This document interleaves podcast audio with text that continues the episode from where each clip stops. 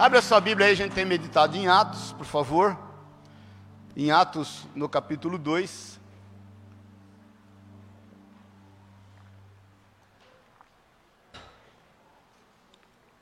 Atos 2, nós vamos ler do 42 ao 47, mas eu creio que a gente vai ficar só no 42.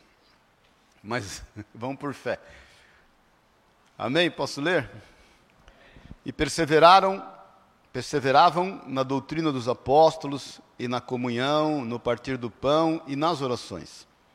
Em cada alma havia temor, e muitos prodígios e sinais eram feitos por intermédio dos apóstolos. Todos os que creram estavam juntos e vendiam e, e tinham tudo em comum. Vendiam as suas propriedades e bens, distribuindo o produto entre todos à medida que alguém tinha necessidade. Diariamente, perseveravam unânimes no templo, partiam pão de casa em casa e tomavam as suas refeições com alegria e singeleza de coração, louvando a Deus e contando com a simpatia de todo o povo. Enquanto isso, acrescentava-lhes o Senhor dia a dia os que iam sendo salvos. Amém? Vamos orar? Pai querido, obrigado, Deus. Obrigado por esse tempo, obrigado por esse novo tempo, Senhor. Nós sabemos que esse é o calendário de Jesus e nós te louvamos, Deus, por sermos a tua igreja e vivermos, Deus, mesmo que no mundo ocidental, todas as bênçãos e promessas decorrentes da tua palavra e do teu amor para com a nossa vida, Pai. Por isso, se conosco, fala aos nossos corações, Espírito Santo de Deus, nosso amigo querido, nosso consolador, nosso paracletos, nosso companheiro o Senhor que conhece cada um de nós, que nos trouxe até aqui, foi o Senhor que nos trouxe até aqui, Espírito Santo. Fala aos nossos corações, Deus, para que nós cumpramos a Sua boa, agradável e perfeita vontade e sejamos, Deus, sal da terra e luz do mundo. É o que nós declaramos em nome e na autoridade de Jesus, Senhor. Amém e amém. Amém? Pode sentar-se. Irmãos, a gente tem visto, né, toda a trajetória dos apóstolos, dos discípulos, dirigidos pelo Espírito Santo, conduzidos pelo Espírito Santo. A gente vê de forma muito clara isso, né? O Espírito Santo conduzindo a vida de cada um deles após a ascensão de Jesus. Vocês sabem, eles foram se reunir num lugar para orar. Essa reunião de oração durou dez dias, não se sabe se eles voltavam para casa, se eles não voltavam. Havia ali aproximadamente 120 irmãos, entre mulheres e homens, e talvez crianças. E de repente, a palavra de Deus diz que de, de forma de repente, no décimo dia, ou seja, no dia de Pentecostes, né, é, o Espírito veio. O Espírito veio, e a palavra de Deus diz que veio do céu, como que um vento impetuoso. Eles ouviram um som e veio então do céu um vento impetuoso. E aquilo transforma a vida daqueles caras. Aquilo começa a gerar neles algo inimaginável, que eles mesmos não esperavam, né? a ponto de eles falarem em outras línguas, não eram línguas estranhas, eram línguas de outros povos que passavam e, e ouviam aquilo e podiam testificar. Eles podiam ouvir na sua própria linguagem o que estava sendo falado. E, e, com certeza aquilo trouxe edificação na vida deles. E afluiu então para ali uma grande multidão. E a palavra de Deus diz que afluindo para ali uma grande multidão, já com uma grande mudança no comportamento dos apóstolos e dos discípulos, veja bem, se lembre disso, eles já não se reuniam por medo, eles não tinham medo. O que os levava ali não era medo, o que os levava ali era uma busca incessante da vontade de Deus. Eles estavam dispostos a vencer e encarar desafios, isso que os reunia ali. Eles estavam reunidos ali porque eles sabiam o, o, o quão era importante o papel de cada um. Eles, eles sabiam o quanto um somaria na vida do outro. Eles estavam reunidos ali para disputar nada com ninguém, para ocupar uma posição ou um cargo naquela reunião. O que os atraía ali era saber o quanto cada um deveria ser usado, até porque eles entendiam que o protagonismo era do Senhor, era de Cristo, do Espírito Santo, era do, do, do, Senhor dos exércitos. E eles estavam ali reunidos por amor, o amor os motivava. O amor é que os levava ali, por quê? Porque eles precisavam quebrar essa fake news que havia na época de que Jesus não havia ressuscitado, de que os, os, os guardas tinham dormido e que roubaram, os discípulos roubaram o corpo de Jesus. E eles então, a palavra de Deus diz que quando eles vêm afluindo a eles aquela multidão, Pedro e os onze, mais uma testificação da importância de cada um no corpo de Cristo, Pedro e os onze se levantam e Pedro então prega uma palavra e uma palavra embasada em três pontos. E aquilo trouxe grande comoção na vida de todas as pessoas que estavam ali. Eles olhavam em Pedro e, e viam que ele não era um cara erudito, que ele não era um cara culto, e que de repente ele se levanta com tanta ousadia, com tanta intrepidez, e começa a anunciar a eles toda a Escritura, e dar a eles todos os elementos necessários para que eles crescem que Jesus era o cumprimento da, da, da promessa da palavra. E, e, os três pontos que, que Pedro enfatiza ali, o primeiro é que o Espírito Santo veio, em cumprimento da palavra de Joel. O Espírito veio, e eles então ficam extasiados ouvindo aquilo. O segundo é que Jesus era vivo. Esse mesmo a quem vocês mataram, disse Pedro, a quem vocês crucificaram. Ele cumpriu a sua promessa e ele ressuscitou, ele é vivo. O seu corpo não foi roubado. Ninguém o matou, ele entregou a sua vida. E em terceiro ponto, ele fala assim: esse mesmo Cristo que vocês eh, crucificaram, que morreu e que ressuscitou, ele perdoa os seus pecados. Ele perdoa os seus pecados. E pode então aplaudir ao Senhor, se é para aplaudir, aplaudir de verdade. E aí é o seguinte: a palavra de Deus diz que todos ficaram extasiados olhando, e aí eles buscam em Pedro um conselho. Falam, então o que a gente deve fazer agora, mediante tantas as coisas que você tem falado, mediante tantos fatos, mediante tudo que você nos tem anunciado? E, e Pedro diz assim: olha, arrependa-se dos seus pecados, entregue as suas vidas para o Senhor. E a palavra de Deus diz que três mil pessoas se arrependeram dos seus pecados. Agora, irmãos, para você entender a dimensão da reunião, se 3 mil se arrependeram e foram batizados, imagine quantas pessoas poderiam estar ali. Imagine a audiência. Veja o mover do Espírito Santo de Deus. Quem conduziu todos ali foi o Espírito Santo de Deus. Por isso que a gente não pode, irmãos, em hipótese alguma, em hipótese alguma, deixar de entender o mover do Espírito Santo de Deus em nós, na sua igreja. E, e, e, não é só na nossa reunião aqui, é todos os dias da nossa vida. É, é onde você for, seja qual for a sua atribuição, seja qual for o foco da sua vida durante a semana, o Espírito Santo nos tem conduzido.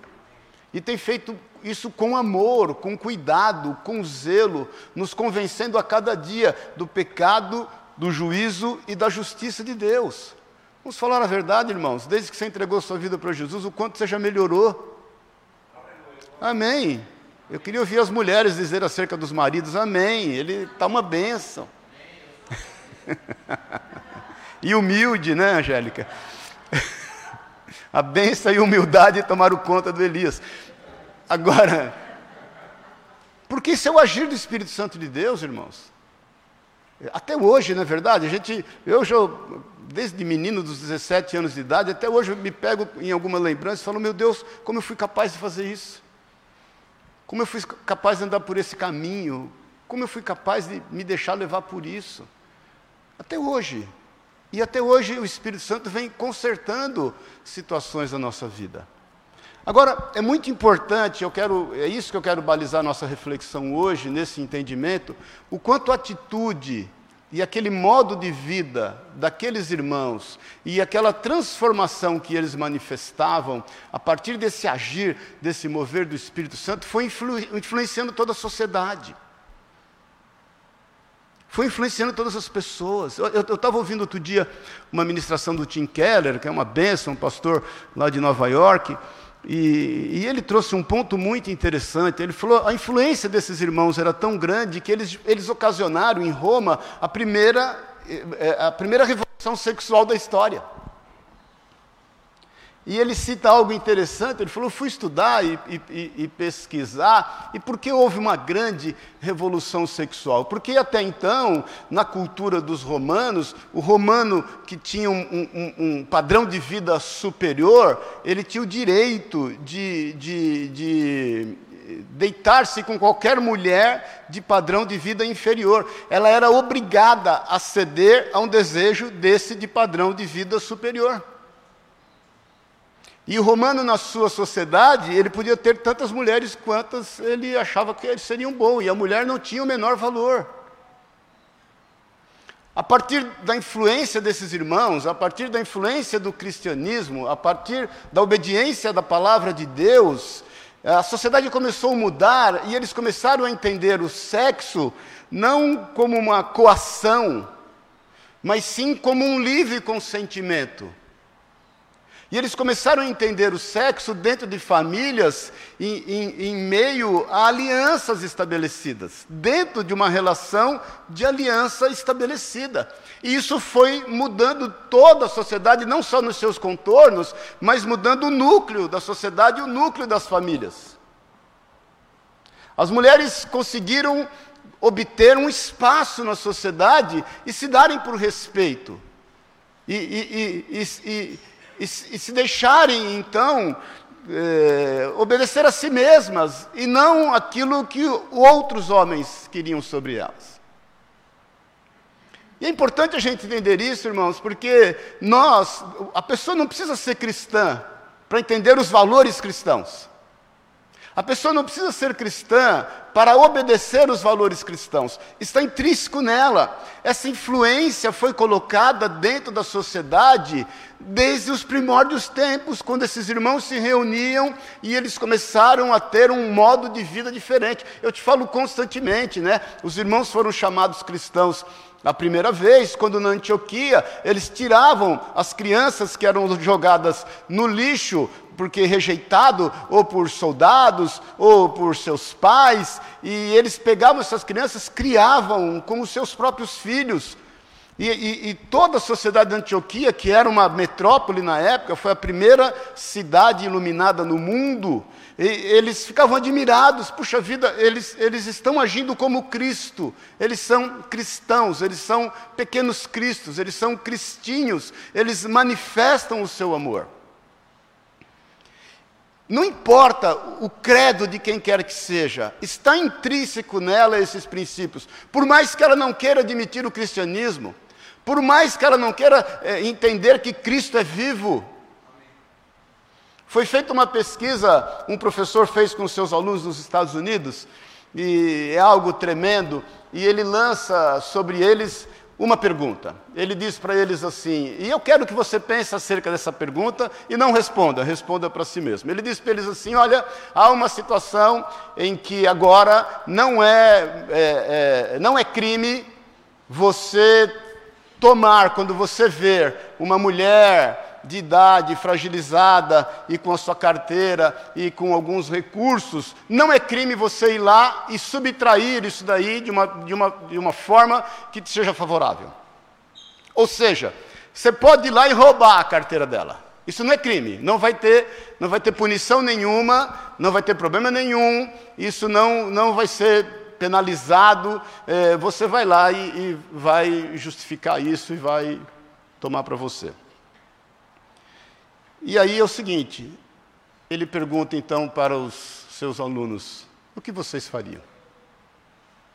Vocês, mesmo sabendo que aquilo não é crime, você roubaria aquela mulher ou você não roubaria? Eu não sei se você sabe, Los Angeles admitiu, estão querendo colocar isso aqui no Brasil, que quando você entra num comércio, em qualquer lugar e rouba até 800 dólares, isso não é imputado como crime. O cara pode ir lá roubar 800 dólares, você ainda tem que agradecer ele. Obrigado por ter me escolhido, de vir aqui no meu comércio, me roubar. Fico muito grato que você se sentiu bem aqui. Quer café, quer água, massagem nos pés, o ar-condicionado está bom. Estão querendo por isso no Brasil. Tá? Então, já colocaram na pauta para ser voltado. A questão é, mesmo sabendo que isso não incorre em crime, você faria uso desse direito? Cada um responda para si mesmo. Mesmo sabendo que isso não incorre em penalidade nenhuma, você vendo uma mulher fragilizada com a carteira, você exerceria esse, entre aspas, direito de ir lá tomar o dela? E, e aí, é óbvio, a maioria dos alunos diz que não também, como todos nós. Né? Não, não vou exercer desse direito.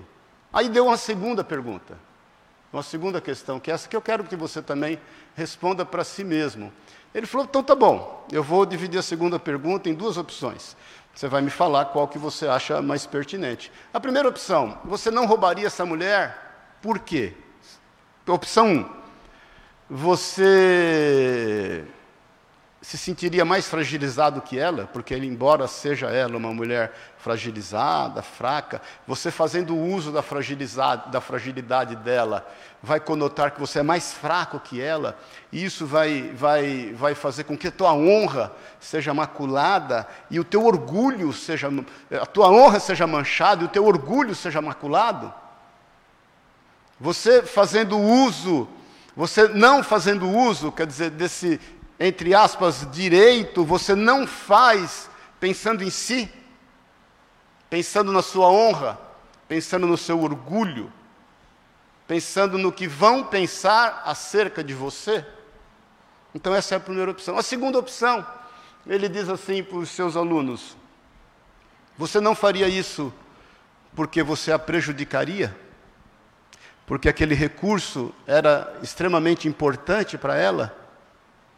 Porque aquele recurso talvez fosse uma economia dela e que ela iria usar em benefício próprio de tudo que ela trabalhou. E aí cabe a pergunta para vocês e para nós pensarmos: em qual das opções você não exerceria do direito de poder subtrair a carteira de alguém? Porque é aquilo que iam pensar a teu respeito é acerca do teu orgulho? É acerca da tua honra? Ou é acerca de você não subtrair algo que é importante para alguém? O que a maioria, obviamente, também respondeu: não, eu não, não vou subtrair algo que eu sei que vai ferir alguém. Eu não quero macular alguém, eu não quero é, tirar de alguém aquilo que é dela de direito. Isso é influência do cristianismo. Porque a vida, irmãos, só tem sentido no outro. Porque a vida, ela só tem sentido quando nós acudimos quem está ao nosso lado. Quando nós nos ocupamos e nos preocupamos com aquele que está ao nosso redor. Não importa se a pessoa crê em Cristo ou não, mas ela tem que necessariamente admitir, porque se ela pensa dessa forma, é porque princípios e valores cristãos foram colocados dentro dela. E mais uma vez eu te falo, como eu falei na semana passada, irmãos, nós não temos uma segunda chance. Semana que vem é eleição, não estou fazendo aqui palanque político de ninguém, vocês sabem a minha posição, mas é o fim do mundo o que estão querendo implantar nessa nação e que já implantaram nas nações ao redor da nossa. Porque não é questão de candidato A ou candidato B, é questão de valores, de princípios. E que nós não temos uma segunda chance. Porque isso nos foi passado ao longo de tantos anos, e óbvio, nos choca quando a gente vê algumas pautas serem defendidas, a gente vê essa guerra de narrativas que a gente está vivendo. E vou te falar, como te falei a semana passada, é, mais importante do que votar para presidente, irmãos, e vou te falar, está muito claro, é luz e trevas, não, não tem outra opção. É você tomar muito cuidado com quem você vai votar para o Senado, para deputado federal, para deputado estadual, para governo do Estado. Porque às vezes está muito focado em cima do cargo né, do, do executivo, né, da presidência, mas existem outras coisas tão ou mais importantes. Irmãos, eu creio que em 2018 nós votamos para que um presidente combatesse a corrupção desse país. E vamos falar a verdade, foi combatida. Ele não é lá o cúmulo da simpatia, né? o ápice da simpatia, mas é algo que tem sido feito e que, obviamente, nós vamos colher isso ao longo do tempo. Mas eu não quero me ater a isso, só, só te lembrando. Só te lembrando que são princípios judaicos cristãos que estão em nós, inerentes, quer seja a pessoa cristã ou não. Quer ele entenda ou não que Jesus veio e habitou no nosso meio como homem, entregou sua vida por amor a nós, foi crucificado em nosso lugar, entregou essa vida, tomou-a de volta, ressuscitou, vive está e vai voltar. Ele não precisa entender disso. Mas ele tem princípios quando ele de repente é, ajuda alguém a atravessar a rua, ou, ou dá um dinheiro para um necessitado, ou ele se preocupa se o vizinho está passando mal e ele acorda de madrugada para ir acudir o vizinho, ou se deu uma chuva e, e, arrancou o telhado do vizinho, ele vai lá ajudar, ou se ele ajudou a mudança do vizinho debaixo de chuva, ou se ele parou para ajudar a empurrar um carro ou se ele parou para uma, uma, uma senhora, uma mulher, trocar o pneu do carro no meio da marginal. Todo esse altruísmo, toda essa sensibilidade em relação às necessidades do outro, pode ter certeza, são princípios e valores cristãos que estão inerentes a nós e que isso mudou toda uma sociedade a partir desses irmãos, a partir do comportamento de cada um deles. E nós não temos como negar isso, queridos. E vamos falar a verdade, nós não temos como agir ao contrário disso. Você sabe disso? Quantas vezes você já socorreu pessoas necessitadas e, e fez isso né, de forma é, particular, sem que, obviamente, ninguém soubesse, que é também outro princípio cristão, o que a tua mão direita faz não permita que a esquerda saiba, e, e, e quantas vezes isso veio no teu coração e algo te impactou quando você viu uma cena e, e você, assim, de forma inesperada foi lá e agiu, como não agiria a sangue frio? Quantas vezes você se levantou em favor de alguém que estava sendo subjugado ou que estava sendo agredido? Quantas brigas você já partou, irmão? Quantos panos quentes você já colocou em situações calorosas? São princípios cristãos. E mais uma vez, não precisa se dizer cristão para agir dessa forma, mas não pode se negar a evidência de que isso é um princípio cristão, que até então não se vivia. Não se tinha o menor respeito das pessoas uma para com as outras. Aqueles, aqueles homens que estavam, irmãos, debaixo de uma grande perseguição religiosa, a perseguição política contra os cristãos se deu a partir de 64 com Nero, até 64 a perseguição era religiosa e era uma perseguição ferrenha. Já Nero fez um upgrade na perseguição. Nero, Nero pegava os cristãos é, e, e, e molhava eles em betume vivos, vivos molhava eles em betume, amarrava numa estaca, punha fogo para iluminar a rua. E vou te falar, o tormento maior era de Nero, não era dos cristãos, porque ele ouvia os cristãos louvarem a Deus por aquilo que eles estavam vivendo e passando, e Nero ficava atormentado com aquilo, como é que pode?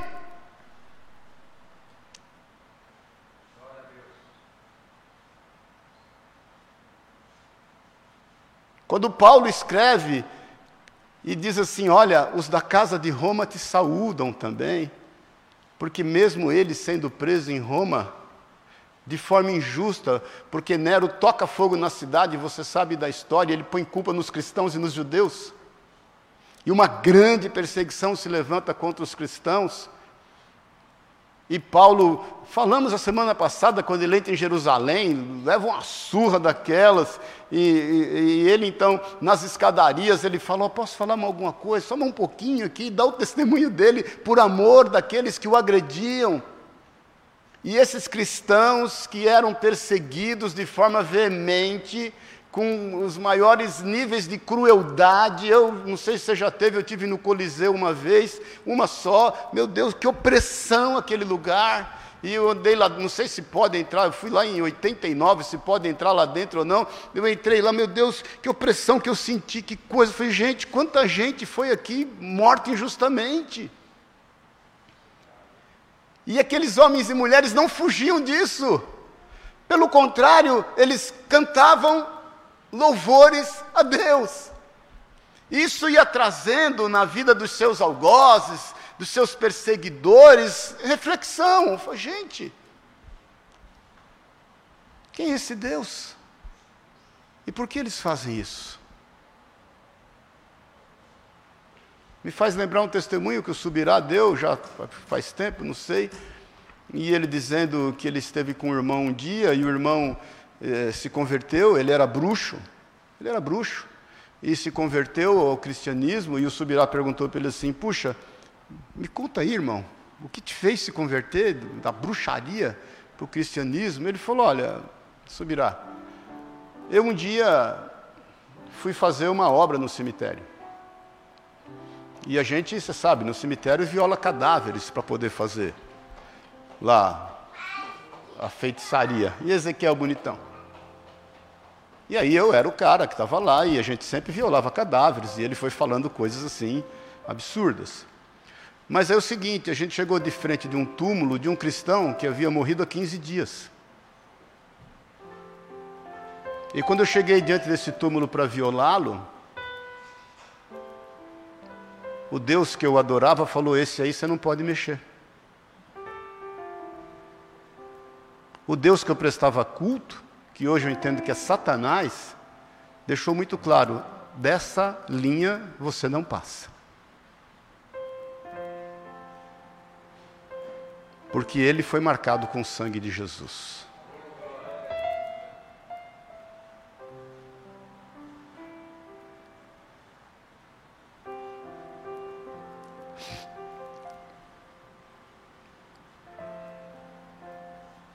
Que Deus que nós adoramos? Que princípios que nós defendemos? Que valores são os nossos alicerces? Qual é a nossa posição mediante tantas coisas, mesmo que em meio a perseguições? Nós cantamos aqui Abacuque 3. Nós declaramos isso aqui, queridos. Ainda que a figueira não floresça, que a videira negue seu fruto, que não haja vacas no curral. Todavia, eu me alegrarei no Senhor da minha salvação. Será que nós somos direcionados pelas nossas necessidades? Será que o que nos conduz são os nossos sonhos, os nossos desejos? São o cumprimento das nossas vontades? São os nossos princípios e não os princípios da palavra de Deus? O que nos move? Quero te lembrar que a atitude e a posição daqueles irmãos mudou o mundo. Mudou o mundo de uma tal forma que um dia, eu não lembro quem, se levanta e fala: esses caras que vieram aqui e colocaram o nosso mundo de cabeça para baixo. Viraram tudo de cabeça para baixo. Um apóstolo Paulo que chega em Éfeso e expulsa um demônio de uma menina e é preso. E não só preso, suas vestes são rasgadas. E não tem só suas vestes rasgadas, ele está preso a troncos. E não só está preso a troncos, ele foi açoitado. Ele e alguns irmãos que podiam olhar para ele e falar: Obrigado pelo convite. Olha a fria que você me colocou, Paulo. Estava quietinho na minha casa, você me chamou para essa viagem missionária, eu nem queria vir, irmão. Devia ter feito como João Marcos e ido embora.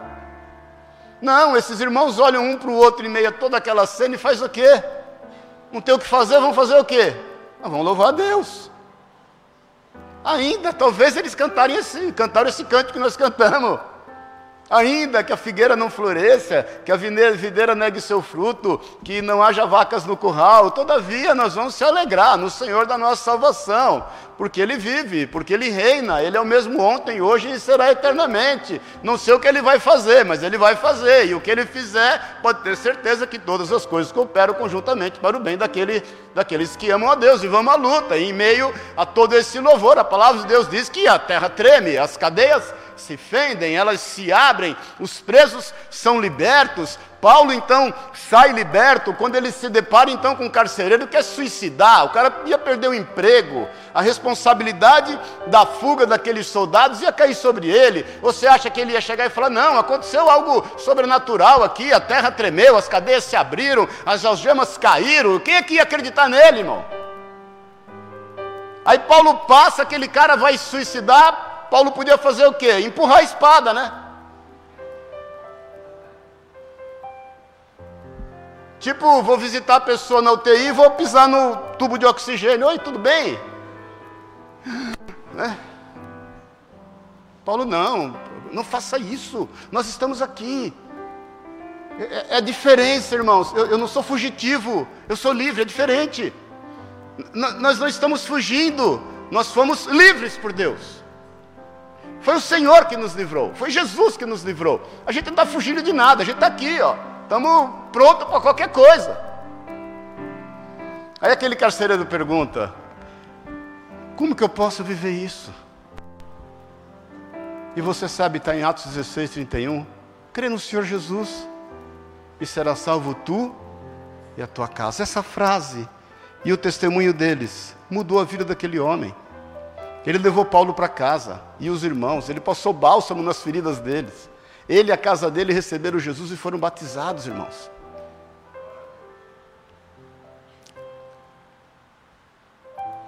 Quais são os princípios e quais são os valores que estão em nós? Qual é o nosso alicerce?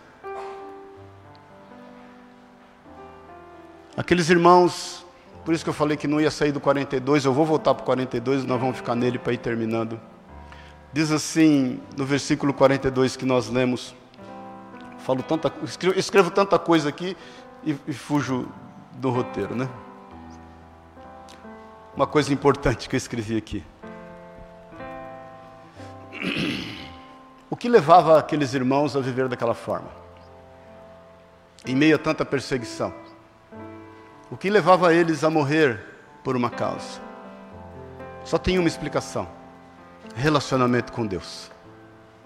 Não tem outra. Eles não estavam ali para comprar apartamento, casa, carro, casar. Não estou falando que isso é errado, mas isso não era o foco da vida deles. Pelo contrário, eles abriam mão dos seus bens para poder ajudar uns aos outros. Hoje, as pessoas buscam em Deus adquirir bens, aqueles irmãos buscavam em Deus uma forma de abrir mão dos seus bens. Impressionante. Mas a necessidade de um relacionamento livre com Deus, livre de religiosidade, livre de jugo, livre de peso. Um relacionamento em que não dependia mais de homens, eles não dependiam mais dos sacerdotes, dos sumos sacerdotes. Eles, eles tinham, irmãos, eles, eles tinham perdão sobre os seus pecados, a alma deles era lavada. Eles eram livres do peso, da angústia, da acusação. O acusador era calado, irmãos. Essa é a nossa grande vantagem. Quando Satanás se levanta para nos acusar, nós temos autoridade para repreendê-lo e declarar que nós somos perdoados em Cristo Jesus. E esse não é um caminho que nós vamos andar mais, que é o caminho do erro. É aquilo que Martinho Lutero falava: quando Satanás bate na minha porta, eu peço para Jesus ir lá atendê-lo. Como vai? Tudo bem? É isso que impulsionava aqueles irmãos, que os motivava, e os motivava a dividir com outros, a compartilhar com outros. Olha, experimente disso, irmãos. Quem aqui comendo algo bom, não tem prazer em levar ou fazer esse algo bom para quem você ama. Quem aqui vendo algo e se lembrando de alguém, não é capaz de comprar? de pagar um preço, literalmente, de poder dividir.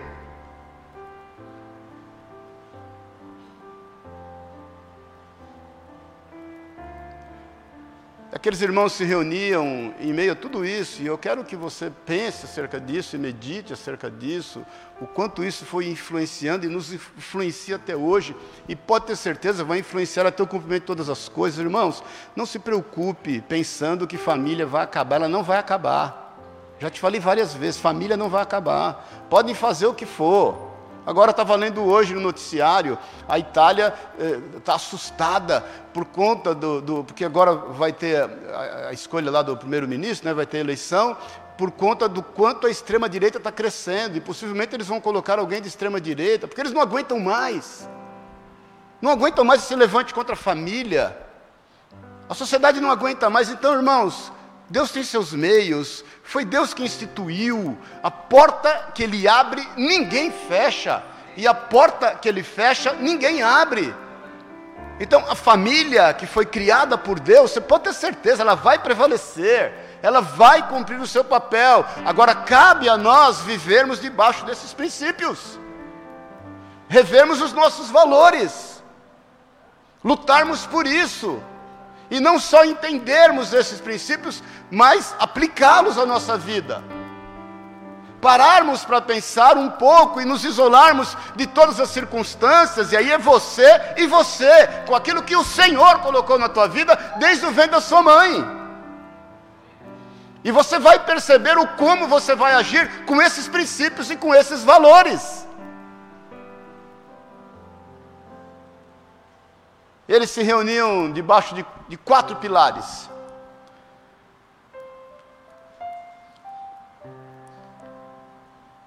O primeiro, versículo 42, diz que eles perseveravam, lembre-se lá, na doutrina dos apóstolos. Nós lemos, eu já te falei outro dia sobre perseverança, o quanto perseverança é importante, e você vai ler em todo livro de Atos que o que mais esses irmãos fazeram perseverar. E eu te falei que perseverar dá uma conotação sempre de fidelidade a alguém, não fidelidade a alguma coisa. A palavra grega para perseverar aqui é proscartereu. Ela quer dizer assim, aderir a alguém, ser seu partidário, ser dedicado ou fiel a alguém. Esse é o sentido de perseverança. Ser constantemente atento a dar constante cuidado a algo continuar todo o tempo num lugar, perseverar e não desfalecer, mostrar-se corajoso para, estar em constante prontidão para alguém servir constantemente. Eles perseveravam, eles tinham o foco no outro, eles realmente pagavam um preço para cumprir esses princípios que estavam neles, que eles aprenderam com Cristo. Não se esqueça que é João que fala em sua epístola: nós o tocamos, ele é vivo. Eu, eu, eu sei do que eu estou falando, porque eu, eu o toquei ressurreto. Você tem o testemunho de Tomé que tocou as cicatrizes do Senhor nas mãos, no lado. E eles perseveravam nisso para que todos soubessem disso e vivessem o que eles estavam vivendo. Eles não estavam ali brigando por uma ideologia, eles não estavam montando um partido político, eles não, estavam buscando, visando ganhar fundos para beneficiar a si próprio. Ninguém queria se locupletar daquela reunião.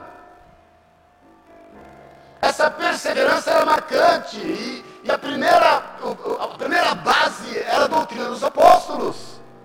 Era o, o desejo de conhecer mais a palavra de Deus, era o desejo de conhecer as Escrituras. Eles se alegavam juntos, irmãos, em descobrirem juntos aquilo que a palavra de Deus dizia. Eles tinham prazer em juntos arrazoar entre si. Olha o que está escrito aqui. Puxa, isso é o cumprimento. Nós estamos vivendo o cumprimento daquilo que foi escrito aqui. E aí o outro percebia outra. Nós estamos aqui fruto disso. As melhores pregações que eu, que Deus me deu na vida, sabe onde começaram? Em aconselhamentos.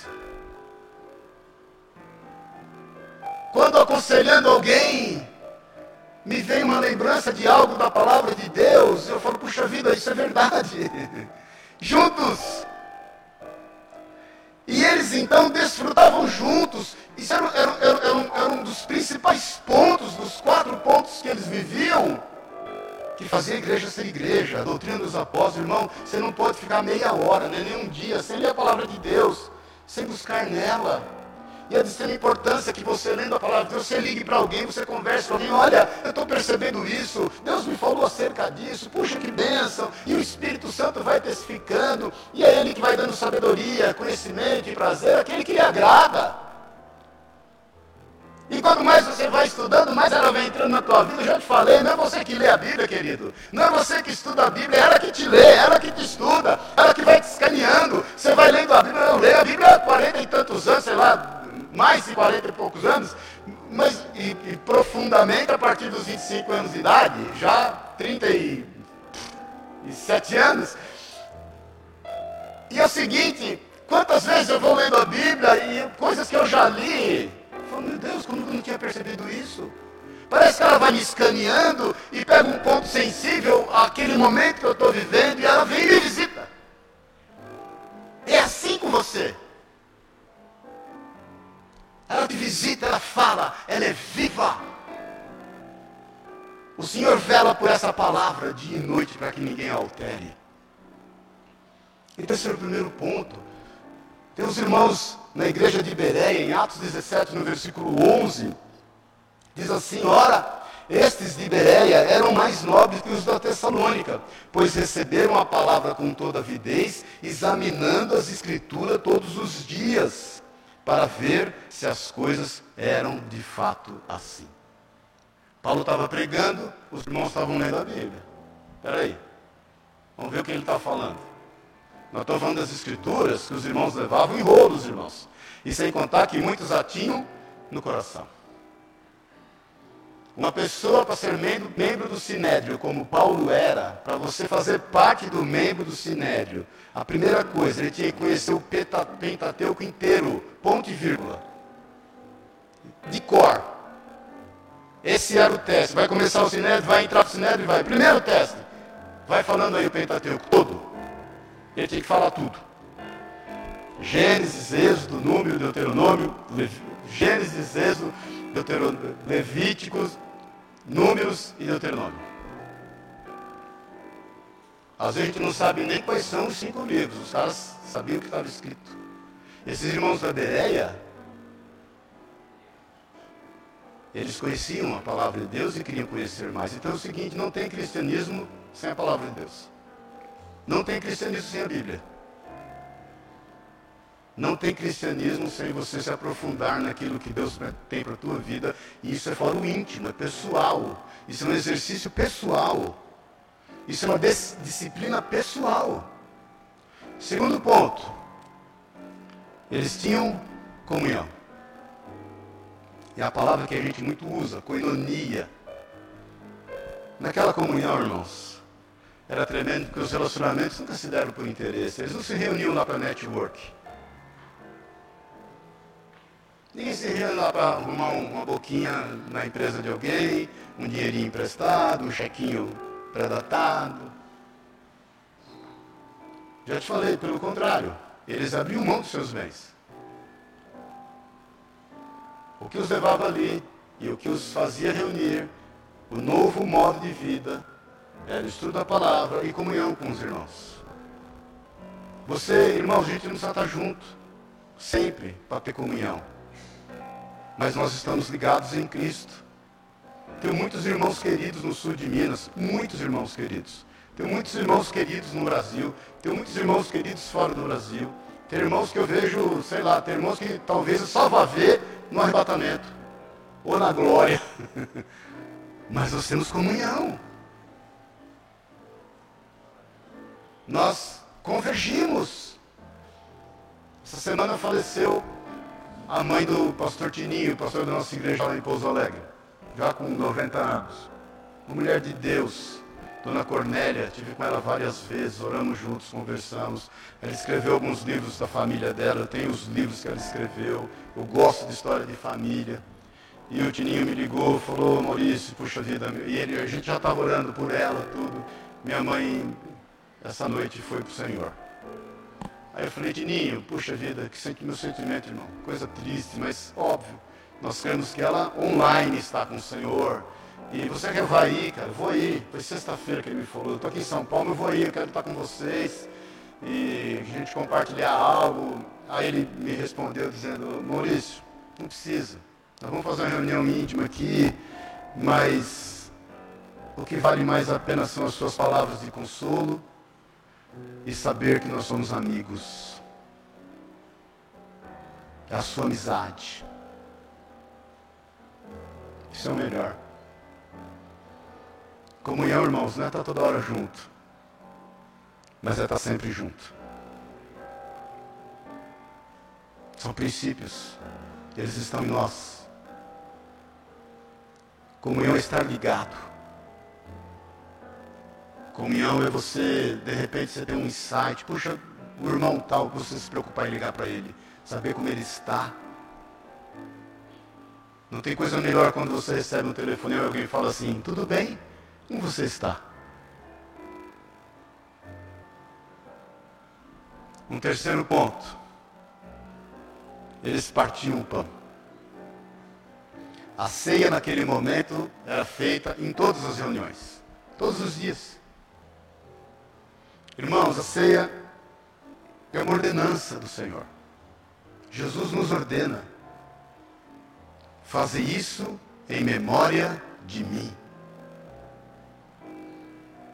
Se tem um culto importante, é o culto de ceia. Por quê? Porque é em memória de Cristo, não que a nossa reunião não seja, mas é um ato profético, onde nós declaramos que Cristo vive e que Ele vai voltar. E que Ele vai cumprir a Sua palavra. Eles faziam questão de ceiar todas as reuniões e declarar isso. Maranata, Maranatá, ora vem, Senhor Jesus, venha. E até que Ele venha, nós vamos nos manter fiéis àquilo que Ele nos tem ensinado. E nós vamos reproduzir aquilo que Ele nos tem ensinado. E o quarto e último ponto, não vai dar para falar dos outros versículos. Eles oravam.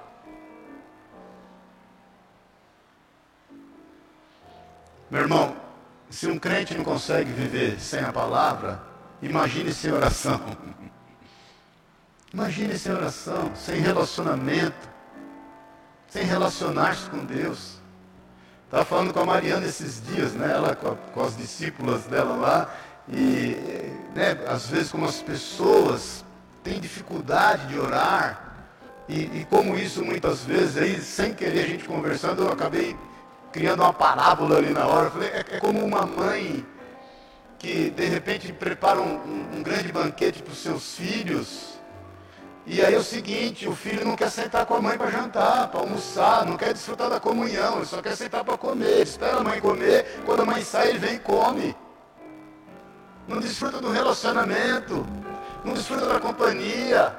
A comida é mais importante que a pessoa. O que ela dá é mais importante do que ela.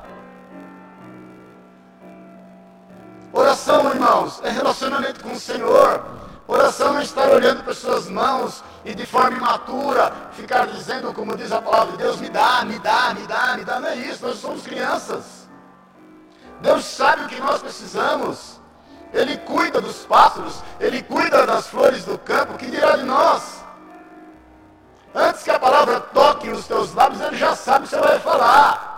Oração é relacionar-se. Oração não é, uma, não é um relacionamento eh, de uma via só. Não é um monólogo. Você também ouve Deus. Ele tem várias formas de falar com você, inclusive, obviamente, pela sua palavra.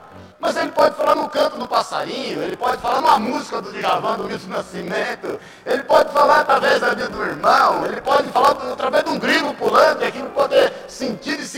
para a sua vida. Mas se nós não nos relacionarmos com o Senhor, nós nunca conseguiremos ouvir a Sua voz quando Ele verdadeiramente falar conosco, porque nós então não o conhecemos. Buscar-me-eis e me achareis quando me buscares de todo o vosso coração. Jeremias 29. Aqueles irmãos viviam esses fundamentos. Viviam isso, eles perseveravam, irmãos, eles, eles realmente investiam no estudo da palavra eles investiam, eles, eles se reuniam, eles investiam na comunhão. E entenda que o estudo da palavra, como resultado, fazia com que eles tivessem comunhão. A comunhão, como resultado, fazia com que eles constantemente partissem o pão, levassem a sério a ceia. Não era só um cumprimento uma regra e, e, e estarem cumprindo o, o conhecimento e a busca do estudo da palavra, estarem cumprindo a comunhão, estarem cumprindo o partir do pão, fazer com que eles constantemente juntos orassem e bendizessem o nome do Senhor. E buscavam em Deus, sabe o que? Subsídios para poder enfrentar aquilo que eles enfrentariam e você sabe que eles enfrentaram. Falei a semana passada e vou repetir para terminar o fato desses irmãos terem sido martirizados, serem queimados vivos, literalmente, serem expostos a leões, lá no Coliseu, em outros lugares também, serem escárnio, não quer dizer que vai acontecer isso com você. Não quer dizer que vai ser assim com você. Até porque nós entendemos que quando um batalhão sai para uma guerra, aquele primeiro batalhão é o que vai mais sofrer as consequências da guerra. Um segundo batalhão já vai pegar o exército oponente mais fragilizado. Um terceiro batalhão vai poder avançar com muito mais facilidade e sucessivamente, irmãos. Vamos falar a verdade? Nós não temos o que reclamar. Vamos falar a verdade? A gente não faz bom uso daquilo que nos foi confiado. Vamos falar a verdade. Nós precisamos conhecer mais a palavra de Deus. Isso é fora o íntimo. Nós precisamos ter mais comunhão e se ocupar mais um da vida do outro, cuidar mais um da vida do outro. E eu sempre falo que eu ainda vou fazer um casamento, que eu vou dar para os padrinhos uma colher de pau, porque casamento se mete a colher sim. Esse ah, casamento não se mete a colher, se mete a colher. Principalmente quando é recém-casado, precisa de conselho, precisa de acompanhamento. E precisa de gente que aparte a briga. Não de gente que vai lá e joga gasolina. E precisa de gente para pagar a conta deles também. Isso é verdade. Precisa de gente para ir lá no mercado, fazer a dispensa e encher a dispensa, despesa e encher a dispensa deles. Então nós precisamos ter mais comunhão. Nós precisamos levar a sério a ceia do Senhor, irmãos. Levar a sério. E nós precisamos orar. Cumprindo isso, vamos falar a verdade? A nossa vida está boa demais. Nós só precisamos manter o que nos foi confiado. Amém? Vamos ficar de pé em nome de Jesus. Amém. Glória a Deus.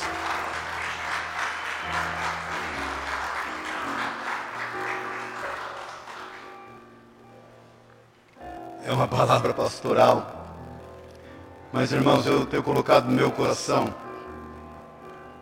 Por isso nós estamos meditando no livro de Atos. Que eu preciso, olha aqui para mim um pouquinho. Eu preciso que você entenda o que é ser igreja. Mas eu preciso, eu tenho orado por isso.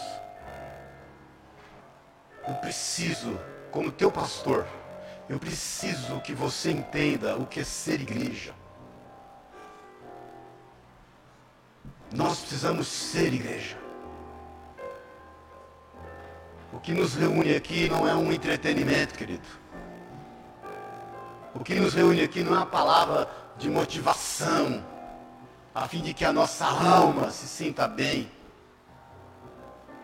O que nos reúne aqui não é um, um lugar e um ambiente totalmente favorável às nossas necessidades ou à nossa alma não tenho nada contra, irmãos, nada contra. Que hajam luzes, nada contra que haja conforto, nada contra. Isso só não pode ser a motivação que nos traga aqui.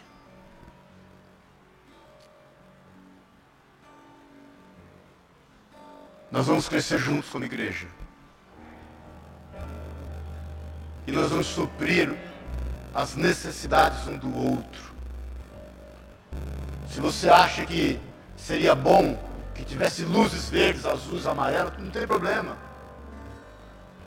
Vamos fazer. Mas que o motivo disso seja o amor. E a melhor forma de poder alcançar pessoas. Se você acha que a gente tem um, tem um coral aqui de 50 votos, está tendo aula aí de, de canto, na é verdade, e, e, de instrumentos, vamos fazer, não tem problema. Mas que isso seja o amor. Se você perceba, percebe qualquer tipo de deficiência, não tem problema, vou supri-la. Mas que você faça parte do suprimento dessa necessidade. Nós precisamos ser igreja. E eu quero que você entenda isso. E nós vamos estar estudando o livro de Atos. E eu não sei até quando vamos, possivelmente até dezembro. Tem muita coisa para a gente estudar aqui e avaliar. Mas o contexto é esse. Somos igreja. E a despeito das lutas, das perseguições, dos desafios, das adversidades, sejam elas quais forem, o Senhor é conosco. O Espírito Santo vai sempre nos dar alegria, ele vai sempre nos impulsionar ao centro da sua vontade. Todas as coisas vão cooperar para o nosso bem. E nós vamos buscar o reino dos céus e toda a sua justiça em primeiro lugar, as demais coisas elas vão ser acrescentadas. Não se turbe o vosso coração, ele vai cumprir sobre você as suas promessas. O que é tremendo aqui nesse, nesse capítulo, irmãos, eu não li, mas o que, o que toca muito o meu coração, que vivendo eles nesses princípios, a palavra de Deus diz que os apóstolos faziam sinais, prodígios e maravilhas. Você vai perceber então que os sinais, prodígios e maravilhas era resultado de uma igreja que se reunia com esses valores. Se você quer ver milagre acontecer, você faz parte do processo. Não existe aqui um santo milagreiro que vai ficar orando e vai curar todas as pessoas. Existe um corpo de Cristo reunido em torno disso. E Deus levanta quem Ele quer para que pessoas sejam curadas, ministradas. Deus pode levantar a tua vida, irmão. Quando nós estamos aqui juntos nesse mesmo desejo, debaixo desse mesmo propósito, cumprindo esses fundamentos, motivados por esses princípios e valores, e Deus pode usar as tuas mãos, meu irmão, minha irmã, para curar esse irmão que está do seu lado, e que às vezes ele está angustiado, ou às vezes ele está com uma enfermidade, e sabe o que vai acontecer? Ele vai para você e vai falar, glória a Deus! Ele não vai, vai olhar para você e vai dobrar o joelho e declarar que você é um santo. Não, ele vai olhar para você e vai glorificar Deus que é um movimento de corpo, querido. Não é possível que a gente só vá fluir, se reunir em torno de pessoas que eventualmente Deus usa e que se não for aquelas pessoas as coisas não vão acontecer. O protagonismo é de Cristo. É você quem Deus quer levantar para ministrar e pregar a palavra. Você quem, quem Deus quer levantar para instruir a nós. A igreja não depende de um homem, de uma mulher, de um pregador, de uma pregadora, de um, de um curador. A igreja depende do Espírito Santo de Deus que age no seu corpo e ninguém é melhor que ninguém. Ninguém é melhor que ninguém. Nós respeitamos líderes, nós honramos profetas, nós entendemos dos, dos cinco pontos ministeriais, das funções ministeriais de Efésios 4.11. Isso faz parte dos nossos princípios, faz parte, faz parte dos nossos valores. Mas nós temos que entender qual é o nosso papel em todo o processo. Ou o Senhor te chamou por apóstolo, ou Ele te chamou por profeta, ou Ele te chamou por evangelista, ou Ele te chamou por pastor, ou Ele te chamou por mestre. Por alguma dessas coisas, Deus te chamou. Entenda isso. Ou você é apóstolo, ou você é profeta, ou você é evangelista, ou você é pastor, ou você é mestre. Alguma dessas coisas está sobre a tua vida, se não mais que uma. Se posicione, busque em Deus e declare: Deus, estou aqui, Envia-me a mim e me usa. Usa-me. Amém, queridos? Feche seus olhos na liberdade. Tem um cântico aí? Vamos cantar um cântico, no sentido de cantar um cântico? Ah.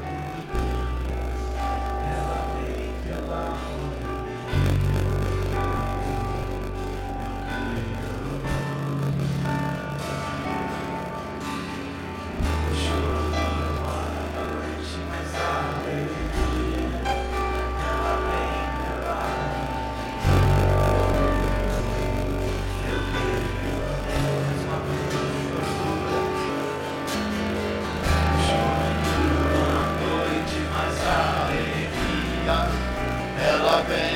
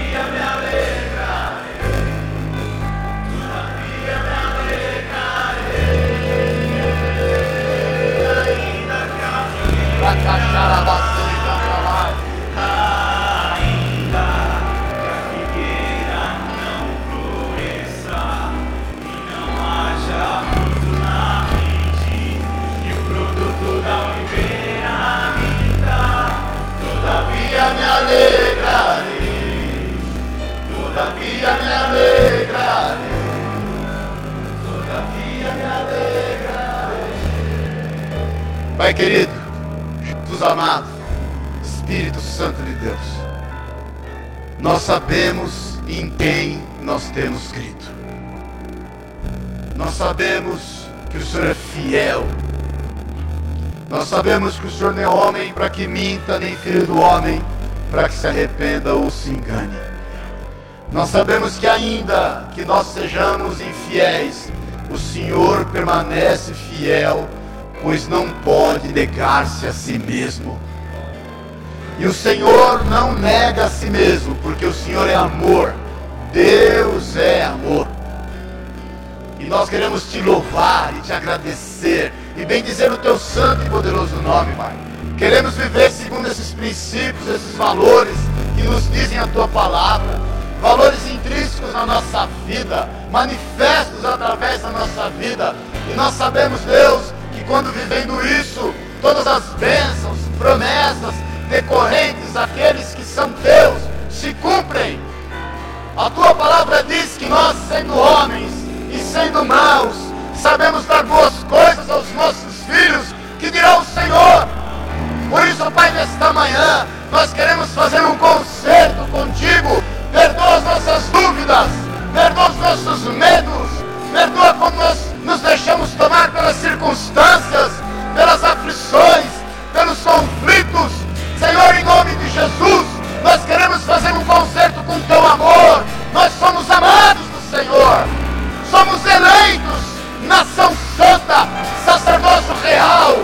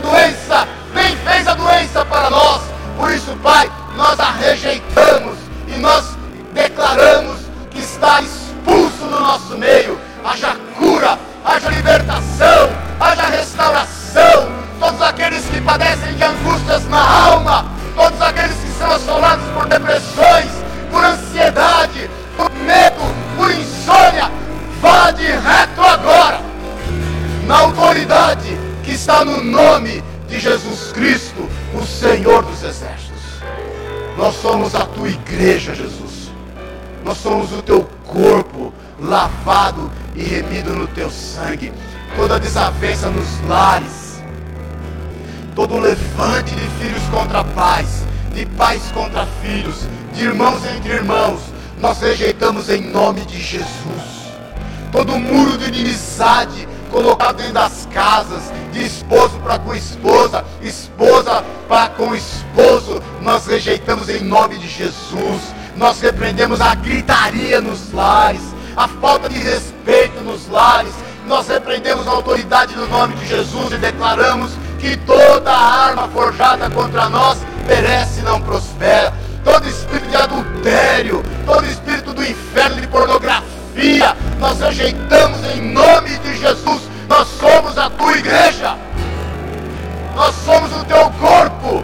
Em nome do Senhor, nós tomamos posse das tuas verdades, Pai. E nós fazemos um concerto contigo nesta manhã. Recebendo autoridade, ousadia e intrepidez, Pai. Em nome na autoridade de Jesus. Uma semana de bênção, Senhor. Uma semana de vitórias. Uma semana de conquistas. Uma semana de avanço, Senhor. Tudo que queiram escurecer nosso entendimento. Tudo que queira nos enganar, nos distrair, nos hipnotizar. Tudo que quer Deus tirar de nós o bom senso. Nós rejeitamos e repreendemos em nome de Jesus e declaramos uma semana de conquistas, Senhor, de realizações para louvor da tua glória. Declaramos nele desse calendário que hoje é proposto, esse calendário que Jesus vive e cumpre, Pai. Um ano de bênção, um ano de prosperidade, um ano de jubileu, um ano de perdões, um ano de conquistas, um ano de reconciliações, um ano de prosperidade em todas as áreas, em nome de Jesus, que seja um ano, em nome do Senhor, que todos possamos glorificar e bendizer o teu santo nome, sob qualquer circunstância, de qualquer forma, para a honra e para a glória do nome de Jesus. Somos a tua igreja, que nos posicionamos na tua verdade e honra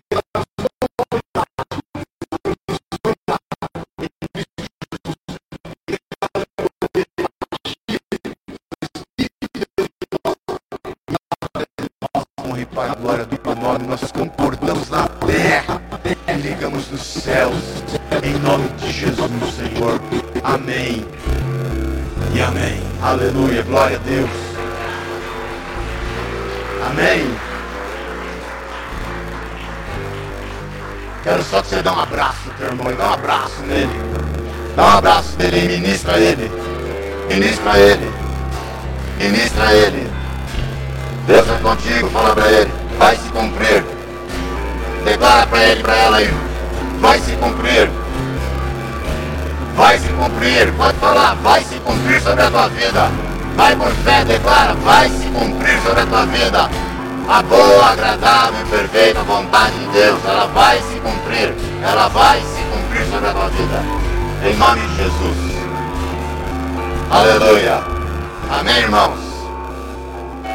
Eu vou dar a bênção apostólica na liberdade, naquilo que o Senhor colocou no teu coração, traga a tua oferta, teu dízimo, com alegria. Quero te dizer que muitas coisas nós vamos fazer ainda em nome de Jesus, amém? Pelo amor de Deus, o Pai, a graça eterna de Jesus Cristo, nosso Senhor e Salvador, a unção, o poder, o consolo e a companhia do Espírito de Deus seja com a tua vida. Vá em paz.